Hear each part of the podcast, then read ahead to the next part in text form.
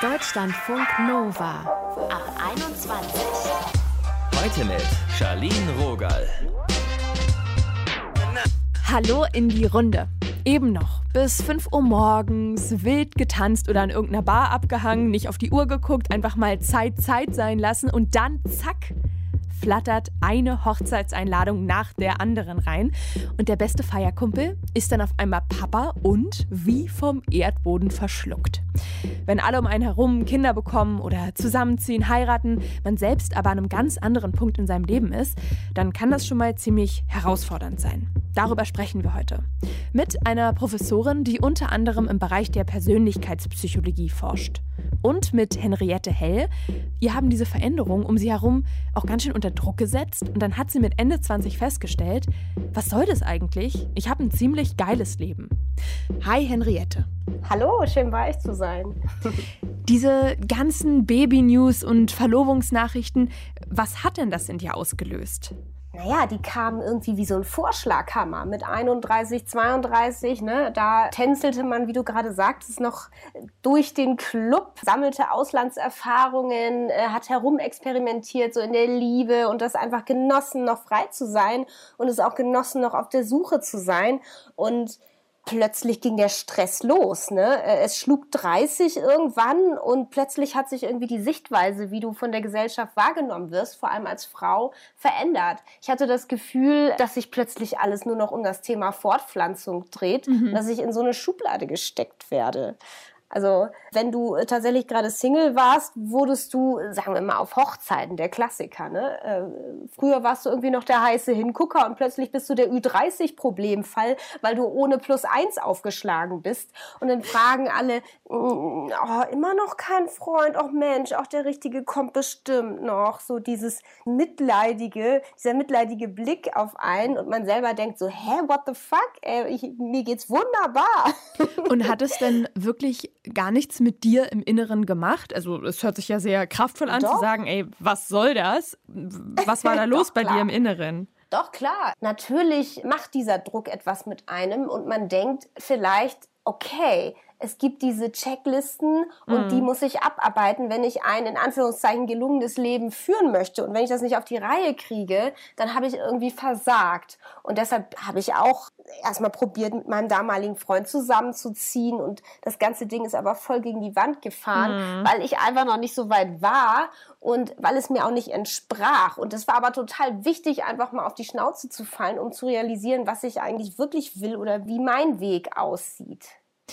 Du hast es gerade schon angesprochen. Ich höre raus, du hattest den Eindruck, dass Männern in deinem Umfeld nicht so Aussagen entgegengeknallt sind oder irgendwelche Behauptungen oder vielleicht auch Mitleidsbekundungen. Das hatte ich angenommen, ne? weil ähm, du als Frau natürlich ganz stark auch immer wieder auf das Thema biologische Uhr angesprochen wirst. Und ich habe aber dann tatsächlich, als mein Buch erschienen ist, dass auf Instagram die Nachrichten von Männern eigentlich fast überwogen haben und die gesagt haben, so geil, dass das endlich mal jemand auf den Punkt bringt, wie es einfach nervt, wie die Gesellschaft uns unter Druck setzt, weil wir vielleicht auch mit 35 mhm. ähm, noch nicht den Partner oder die Partnerin fürs Leben gefunden haben und keine Kinder am Start haben und ja, also der ein oder andere, der sitzt vielleicht auch immer noch in seinem WG-Zimmer, raucht Bong und auch karrieretechnisch ist ja auch keiner gezwungen, jetzt die Karriereleiter so richtig hochzuklettern. Also die Männer haben sich auch gefreut, dass mal jemand darüber redet, wie das eigentlich nervt und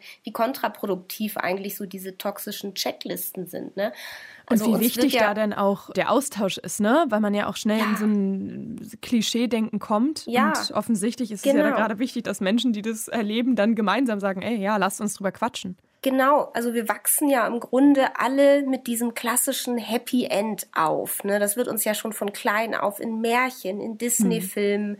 auf dem Cover der Boulevardzeitschriften so alles dreht sich immer nur um Hochzeit und Kind. Ja, nehmen wir mal Jennifer Aniston, eine der erfolgreichsten Schauspielerinnen Hollywoods, wurde ihr ganzes Leben und wird immer noch darauf reduziert, dass sie keine Kinder hat, dass sie immer noch nicht den richtigen gefunden hat. So, und niemand fragt diese Frau eigentlich, wie geht sie eigentlich? Hat sie ein geiles Leben? Ist sie zufrieden? Ist sie glücklich? Ist sie nämlich. Das hat sie häufig in Interviews gesagt. Und wie verletzend das eben auch ist, wenn du immer wieder auf dieses klassische Endziel reduziert mhm. wirst und du für dich selber aber vielleicht eine ganz andere Definition von Glück gefunden hast, weil jeder entscheidet ja selber, wie ein gelungenes Leben aussieht und das war auch so meine wichtigste Erkenntnis. Du musst in dich reinschauen und musst einfach mal deine Begehrlichkeiten auf den Prüfstand heben. Ich glaube, das ist ganz wichtig. Woher kommt diese Idee, dass du denkst, du musst bis 32 irgendwie verheiratet sein, ein Kind haben, sonst bist du ein Loser. Woher kommt das eigentlich? Kommt es aus dir oder kommt es vielleicht durch das Umfeld, in dem du dich bewegst? Ich weiß von dir, dass deine Schwester, die ist kleiner als du, sie ist verheiratet, mhm. sie ist Mama. Bist du da mal in so eine Vergleichssituation gekommen? Du sagst ja auch natürlich, ne, gesellschaftlich vergleicht man euch wahrscheinlich schon. Ihr beide gleiche Familie, unterschiedlicher Lebensweg. Kann ich so eigentlich nicht sagen. Also wir sind sehr unterschiedliche Charaktere und sind beide ja auf unsere Weise sehr, sehr glücklich. Nur manchmal hat man eben das Gefühl, dass jene Menschen, die dann doch das klassische Modell leben, um die macht man sich keine Sorgen. Die haben sozusagen alles richtig gemacht. Und bei denen, die vielleicht stattdessen lieber eine Rucksackreise durch Indien machen und sich mit Gelegenheitsjobs durchschlagen oder einfach ihr Ding machen, denen wird dann eben schnell unterstellt, dass sie irgendwie ein kleiner Freak sind oder weiß ich nicht. Mhm. Wie hast du damals reagiert, als du noch diesen Druck gespürt hast, wenn du Kommentare in diese Richtung bekommen hast? Und wie reagierst du heute?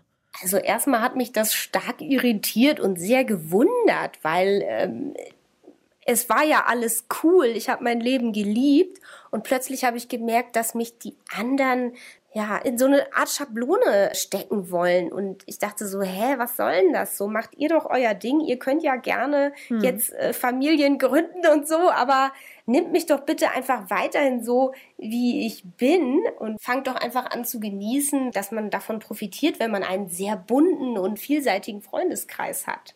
Hast du vielleicht einen Tipp, wie wir alle diese Checklisten in unserem Kopf loswerden können? Wie gesagt, also erstmal prüfen, woher kommen diese Begehrlichkeiten, die ich verspüre? Kommen die wirklich aus mir selbst? Denn oft ist dieser ganze Stress, den wir verspüren, der wird von anderen verursacht, weil andere uns unter Druck setzen mit ihrer Vorstellung davon, wie ein gelungenes Leben auszusehen hat. Und wir dürfen uns in unseren 30ern ausprobieren und wir dürfen auch mal auf die Schnauze fallen. Und wenn man dann eben herausfindet, ich bin noch nicht so weit oder das ist nicht mein Weg, dann einfach kompromisslos und völlig entspannt das tun, worauf man Bock hat. Schließt du denn für dich jetzt so Kinder heiraten das alles aus oder ist das Nein, gerade nur eine Momentaufnahme? Gar nicht.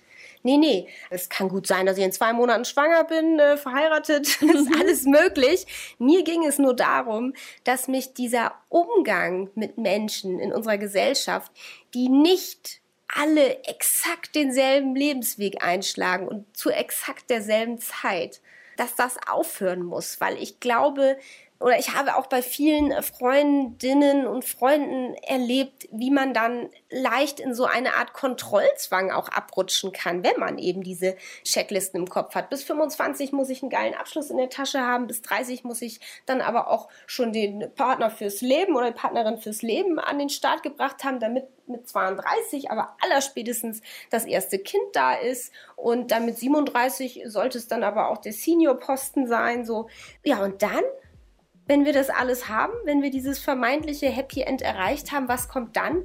Also das Leben endet ja nicht wenn wir eine Beziehung haben. Das Leben endet ja nicht, wenn das Kind da ist, sondern wir müssen uns um eine Happy Existence kümmern, sage ich immer, nicht um ein Happy End, so, weil das hört ja nicht auf, das Leben. Es geht immer weiter und wir müssen einfach permanent immer wieder neu schauen, was uns entspricht und darauf pfeifen, was andere uns eintrichtern wollen, was vermeintlich der perfekte Weg ist. Danke, Henriette, für das Gespräch.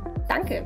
Und wenn ihr noch mehr Lust auf Gedanken von Henriette habt, ihr aktuelles Buch heißt Ihr könnt mich mal so nehmen, wie ich bin, mein ziemlich geiles Leben ohne Kind und Karriere.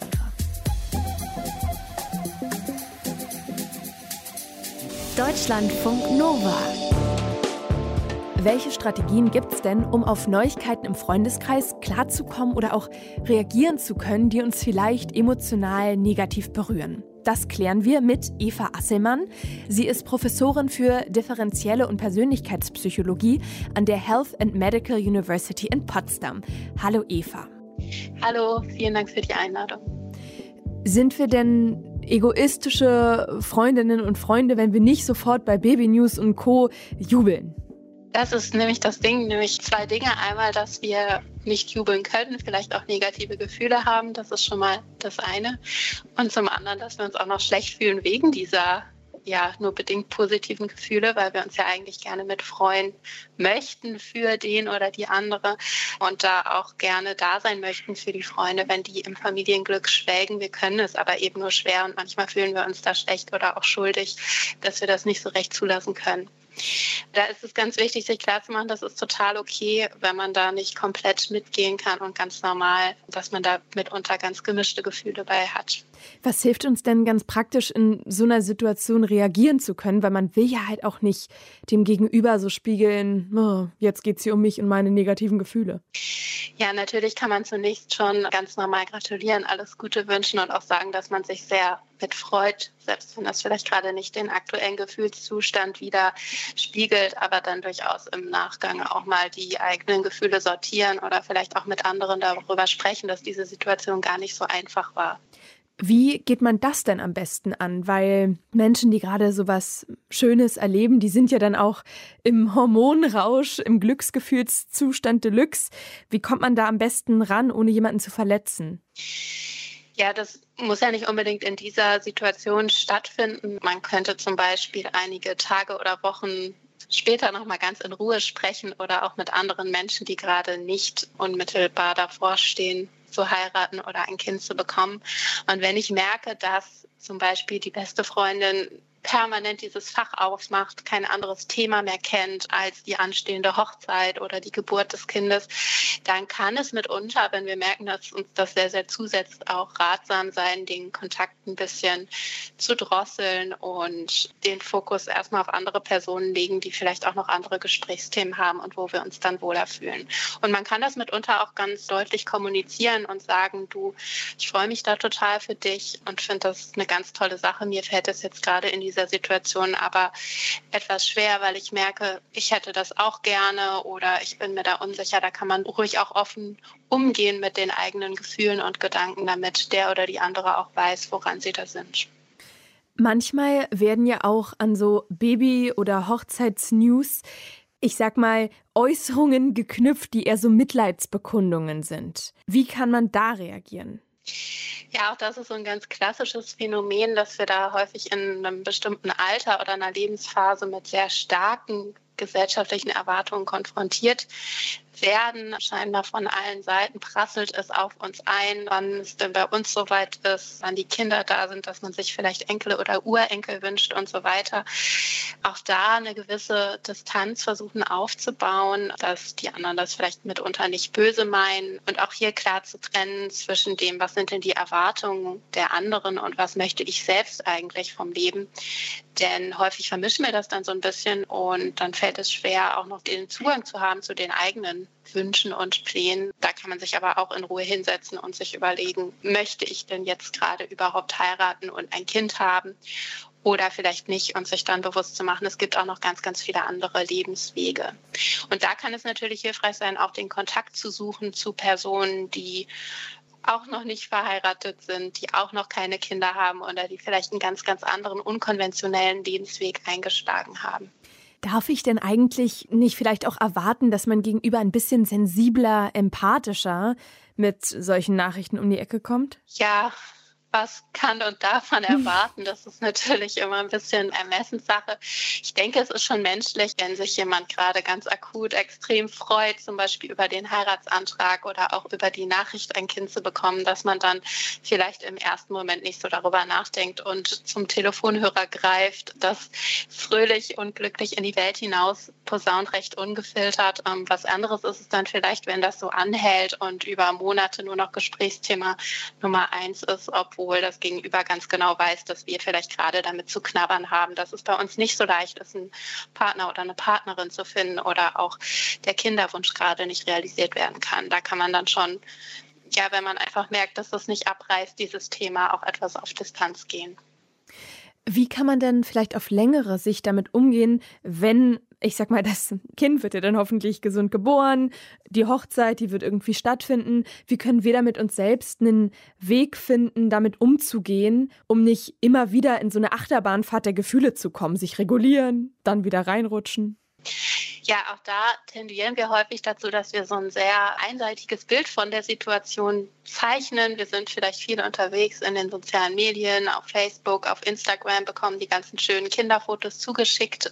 Und da mag man schnell den Eindruck gewinnen, dass immer alles eitel Sonnenschein ist bei den anderen mit ihren Kindern und die wirklich nonstop in ihrem Familienglück schwelgen.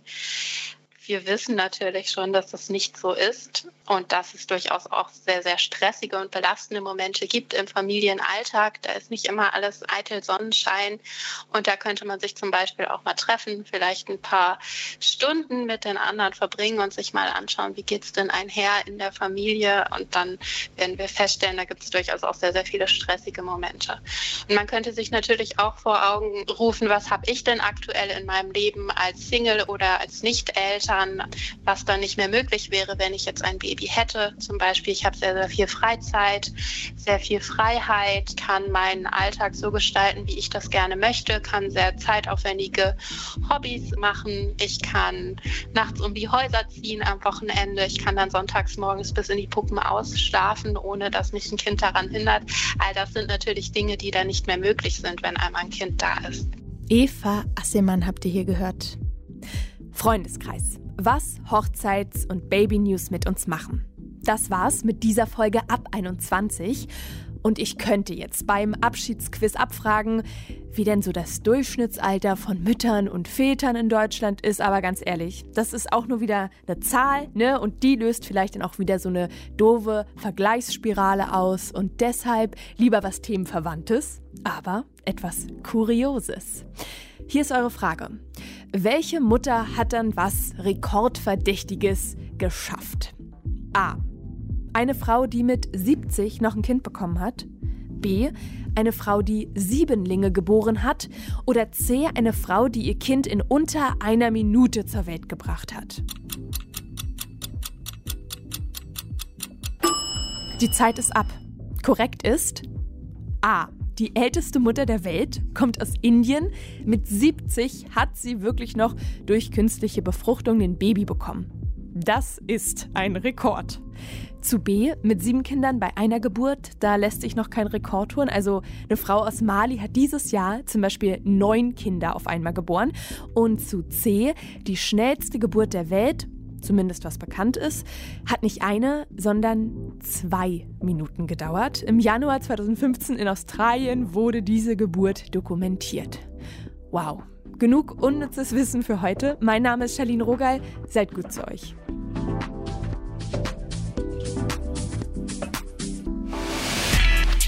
Deutschlandfunk Nova ab 21. 21.